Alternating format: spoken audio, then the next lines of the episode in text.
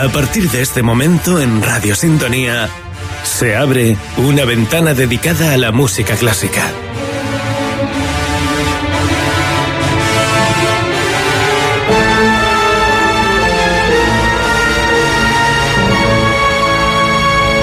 Intermezzo, presentado por Álvaro Moro Lorenzo.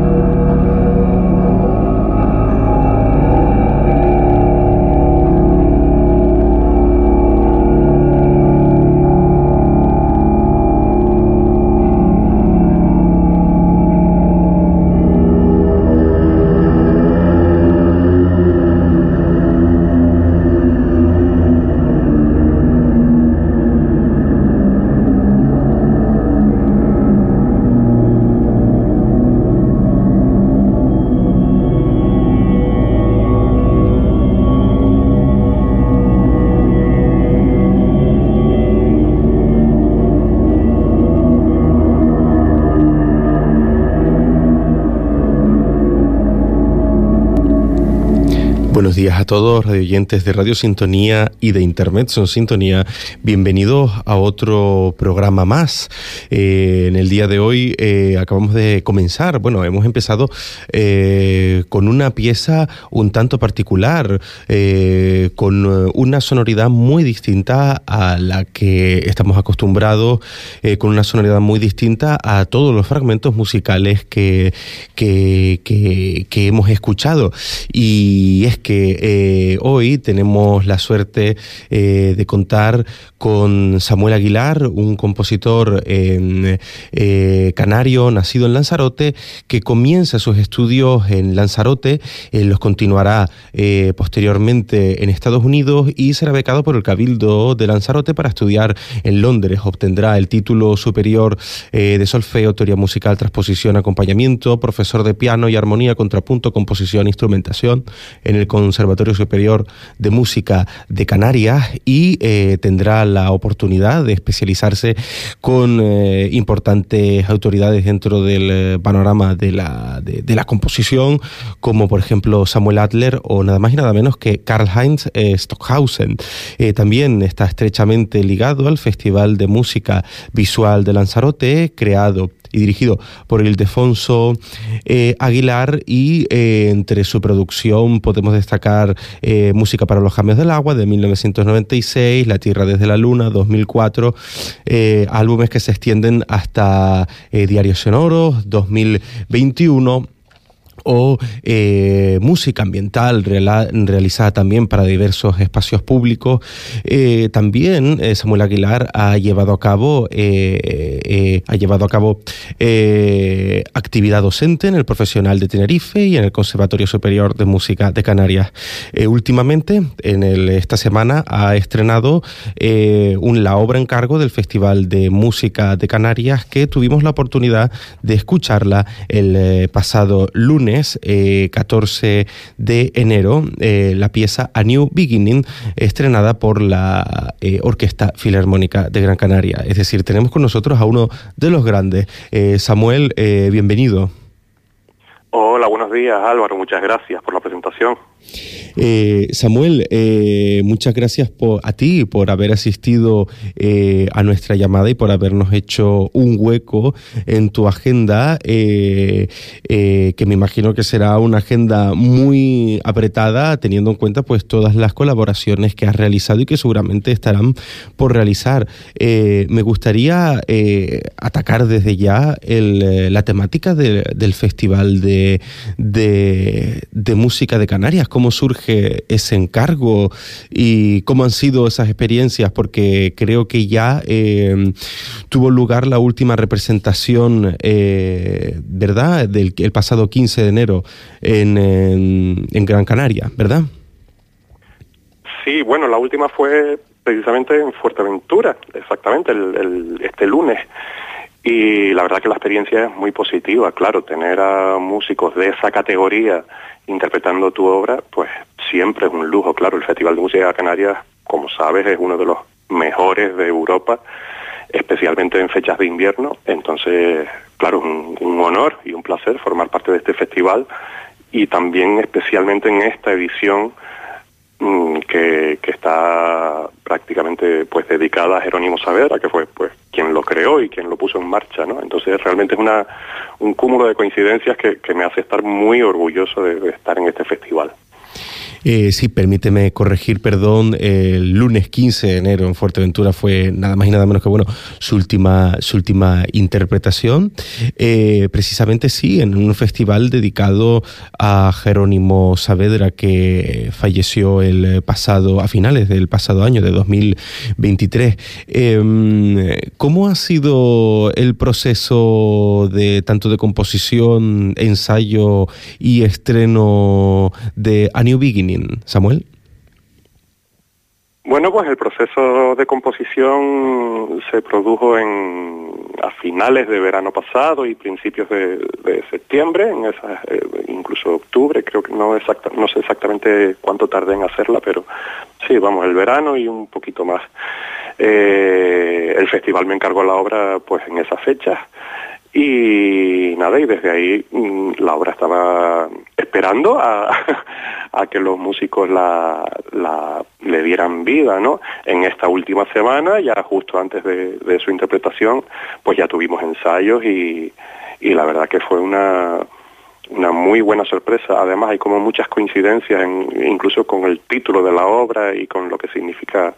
En fin, hay muchas pequeñas cosas personales y del propio festival que, hacen que hayan coincidido muchos elementos que han hecho que, le tenga un cariño especial a esta obra, la verdad.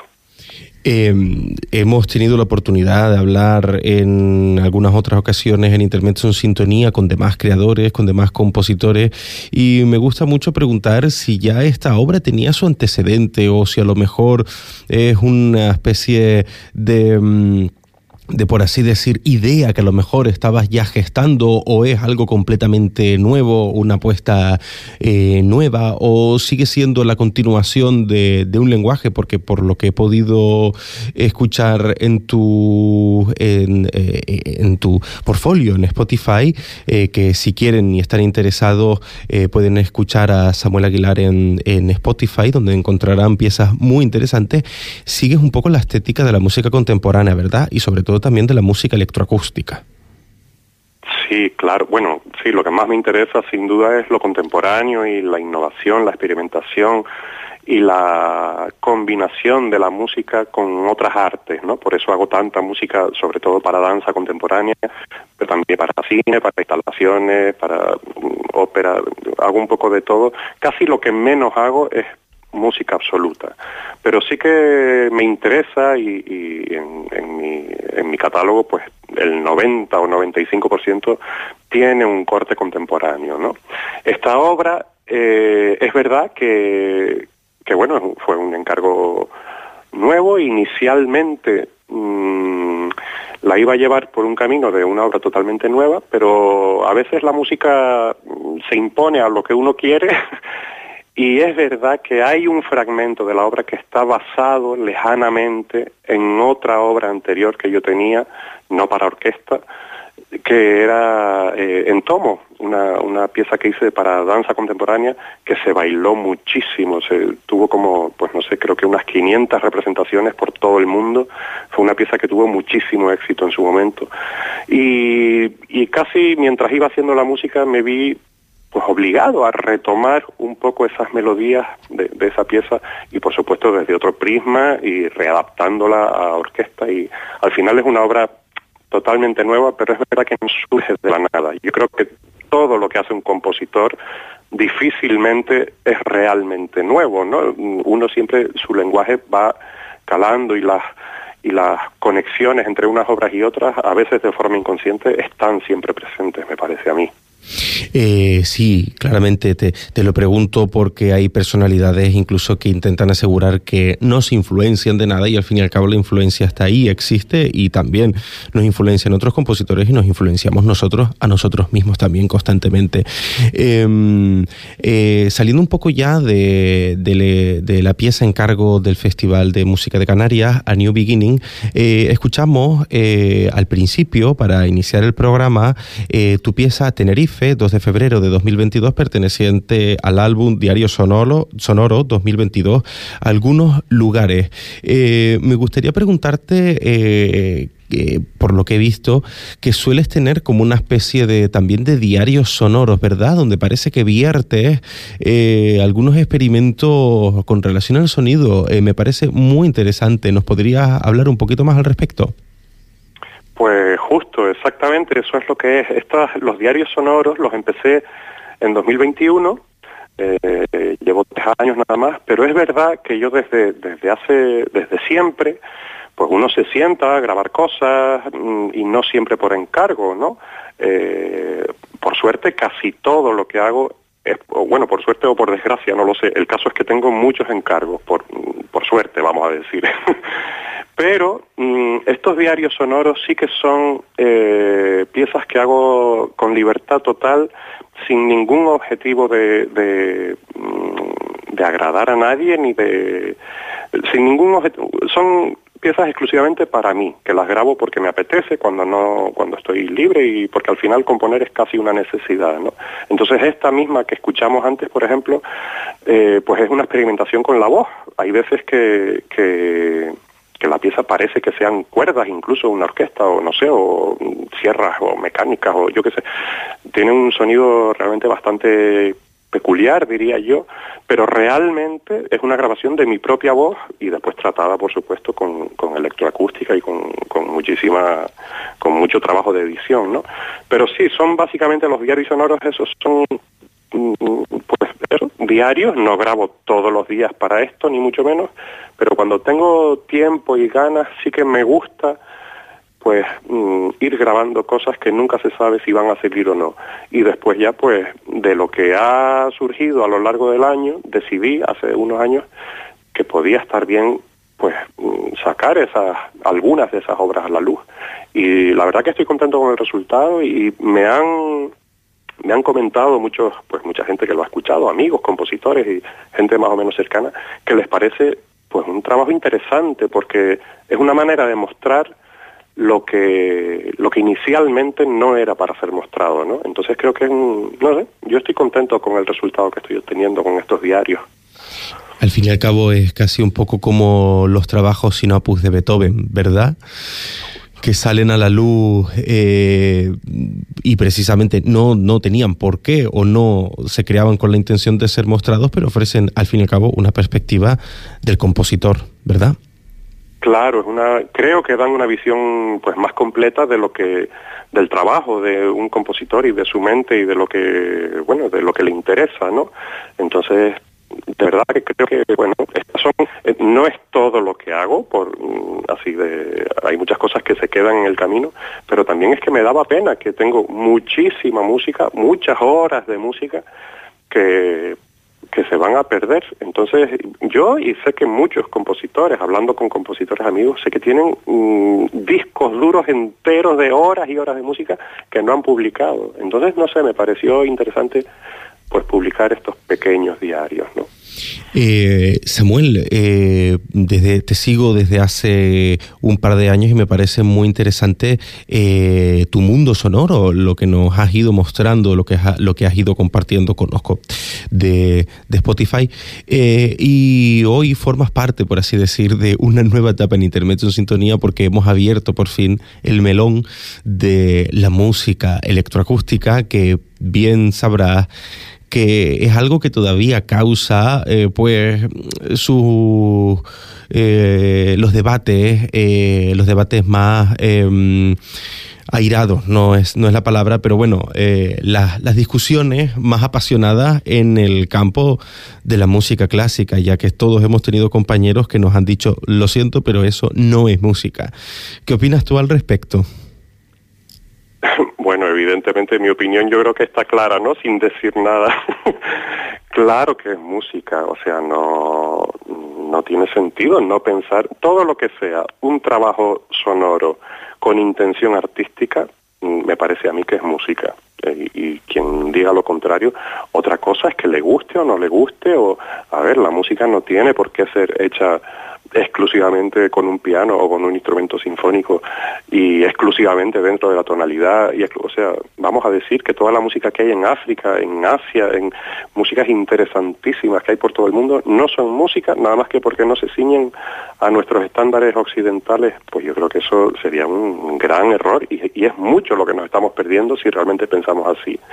Entonces además me parece interesante, pues eso sí, yo trabajo mucho en la electroacústica y la electrónica, pero también la acústica pura. Esta obra del festival es una obra para orquesta de cuerdas.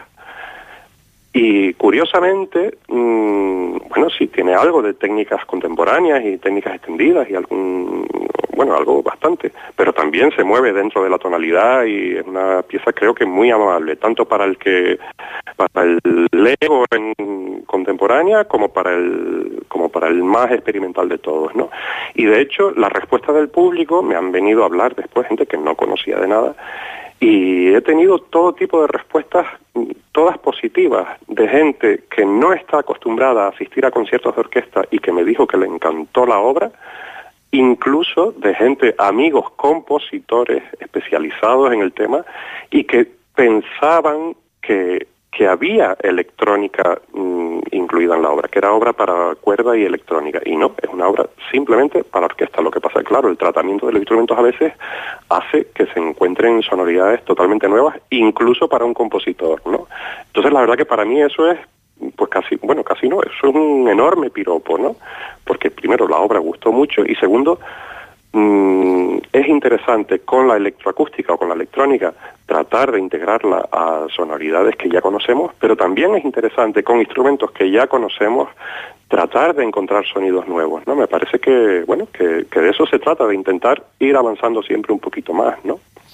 Eh, como bien han, escuchado, queridos radio oyentes, eh, una orquesta no se puede, no solamente se puede utilizar del modo más tradicional, sino que también se puede intentar innovar y se pueden buscar otras sonoridades. Eh, si te parece, Samuel, vamos a escuchar un pequeño fragmento de tu pieza Budapest, 3 de marzo de 2022, también del álbum Diario Sonoro 2022, y la comentamos un poquito, si te parece.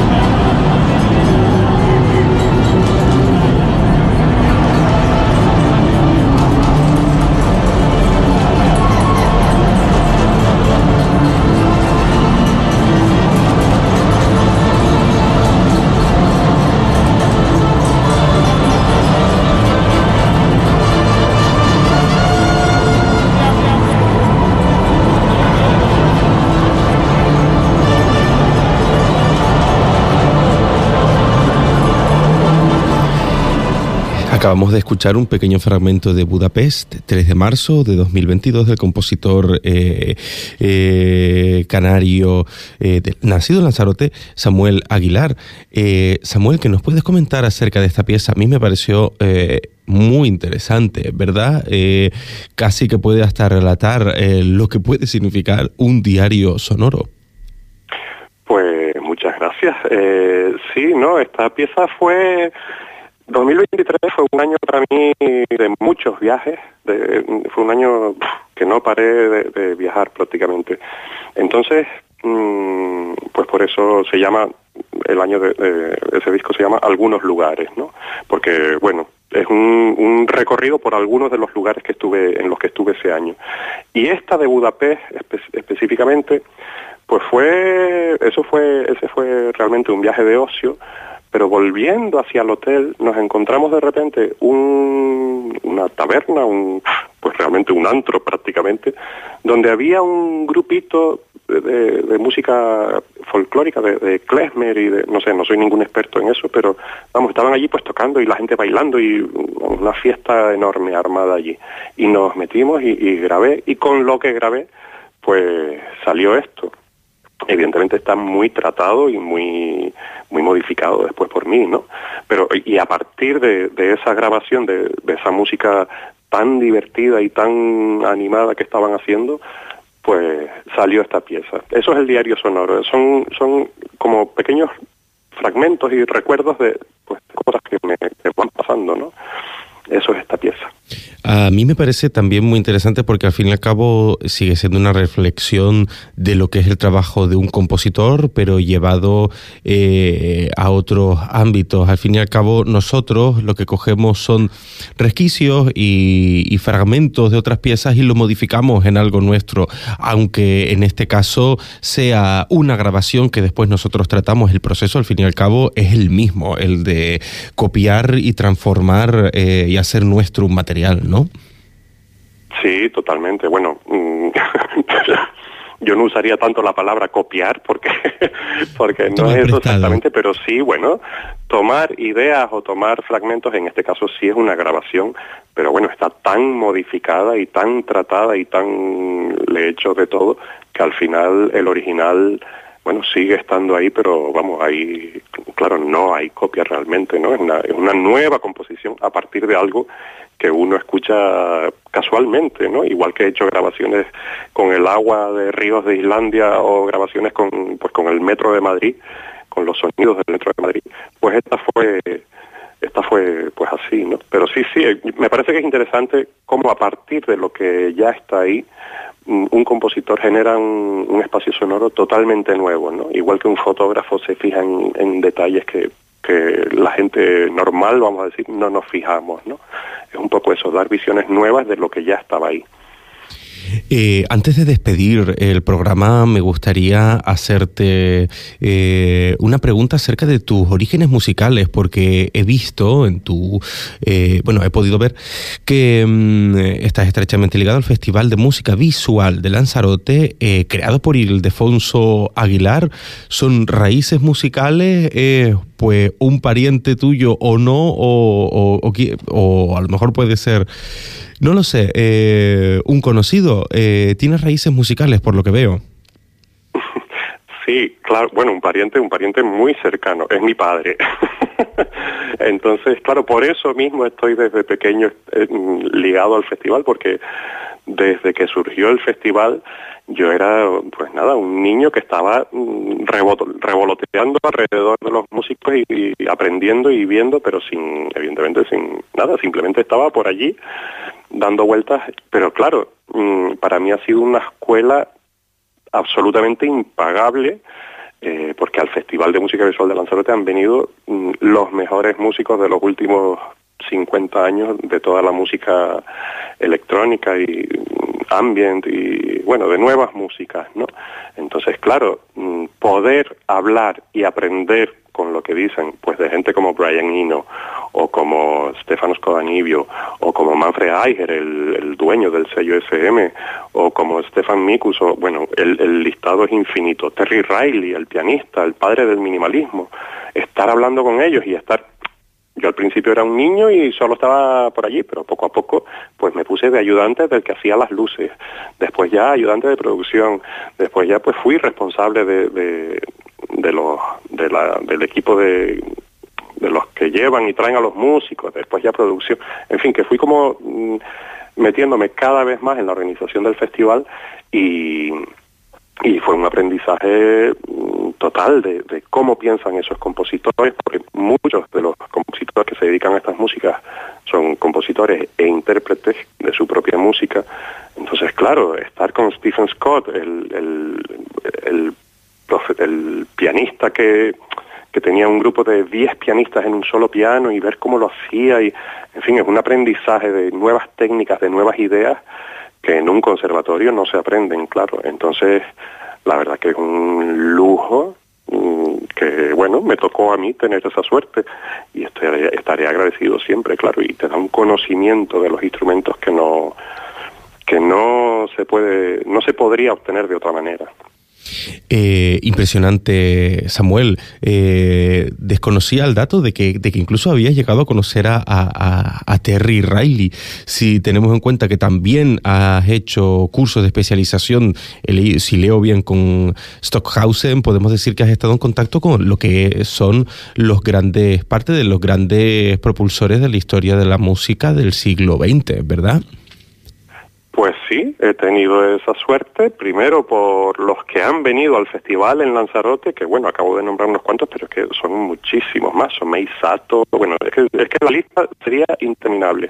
Pero después también, por supuesto, porque me he preocupado y porque me gusta formarme bien y he hecho, pues eso, pues muchísimos cursos de especialización, pues eso, con estos Hausen. Mm, también vino a Lanzarote, pues uno de los hijos de Stockhausen, ¿no? Marcus, con quien entablé una muy buena relación y tuvimos, en fin, que, que, claro, que un compositor o un músico en general lo que tiene que hacer es pues aprender de, los más grandes, si puede, ¿no?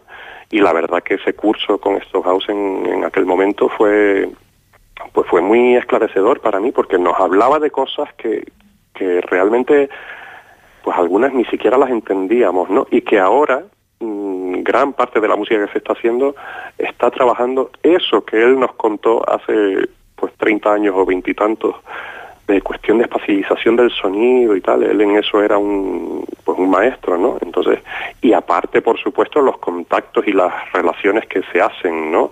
En ese curso coincidimos, pues, Oscar Bianchi, como alumnos me refiero, Oscar Bianchi, un compositor fantástico italiano, mm, Miguel Álvarez Fernández, que ahora un elemento muy importante en Radio Clásica, y así éramos todos alumnos que coincidíamos ahí, y claro, entonces esa convivencia y ese, ese intercambio de ideas y de experiencias es lo que de verdad enriquece a un, a un compositor, ¿no? O sea que yo sí, no puedo sino dar gracias a la suerte que he tenido, también buscada evidentemente y trabajada, pero a la suerte que he tenido de poder aprender de, de maestros mm, de los mejores, vamos. Samuel, eh, muchas gracias por haber asistido a nuestra llamada. Ha sido, eh, desde luego, una conversación muy enriquecedora y un programa muy interesante, sobre todo para abrir un poquito más en Fuerteventura, eh, mostrar al público que también se generan otras músicas que no son las imperantes, siempre hablando también dentro del, del panorama musical clásico. Muchísimas gracias, Samuel. Muchas gracias a ti. Tengo que decir que en Fuerteventura, de las interpretaciones de, esta obra en el festival, esa sala que yo no había estado en el Palacio de, Formación y Congresos, la verdad que es una sala maravillosa, tiene una acústica espectacular y unas instalaciones que ya le gustaría a otras islas tener. Entonces realmente tienen ahí un tesoro que ojalá aprovechen bien. Y, nada, y muchísimas gracias por llamarme y por, por esta conversación. Muchas gracias, Samuel. Tomamos, tomamos como testigo eh, las palabras que comentas acerca de, bueno, pues del Palacio de Formación y de Congresos, eh, sobre todo para intentar eh, convencer y seguir convenciendo a los responsables de que es un espacio que tenemos que aprovechar y tenemos la suerte y el lujo de poder disfrutarlo aquí en Fuerteventura. ha sido un placer hablar hoy con Samuel Aguilar, sin duda un um, peso muy importante en el panorama de la música contemporánea aquí en Canarias y también en el panorama nacional e internacional. queridos radio oyentes de Radio Sintonía y de Internet en Sintonía, llegamos al final de este programa eh, donde escuchamos nuevas músicas, nuevas maneras de hacer música, nuevas maneras de utilizar el sonido, al fin y al cabo. Pero eh, ya sea música electroacústica o sea canto gregoriano, ya saben lo que voy a comentar, ¿verdad? Disfruten siempre de la música, tengan una muy buena semana y nos escuchamos la semana que viene.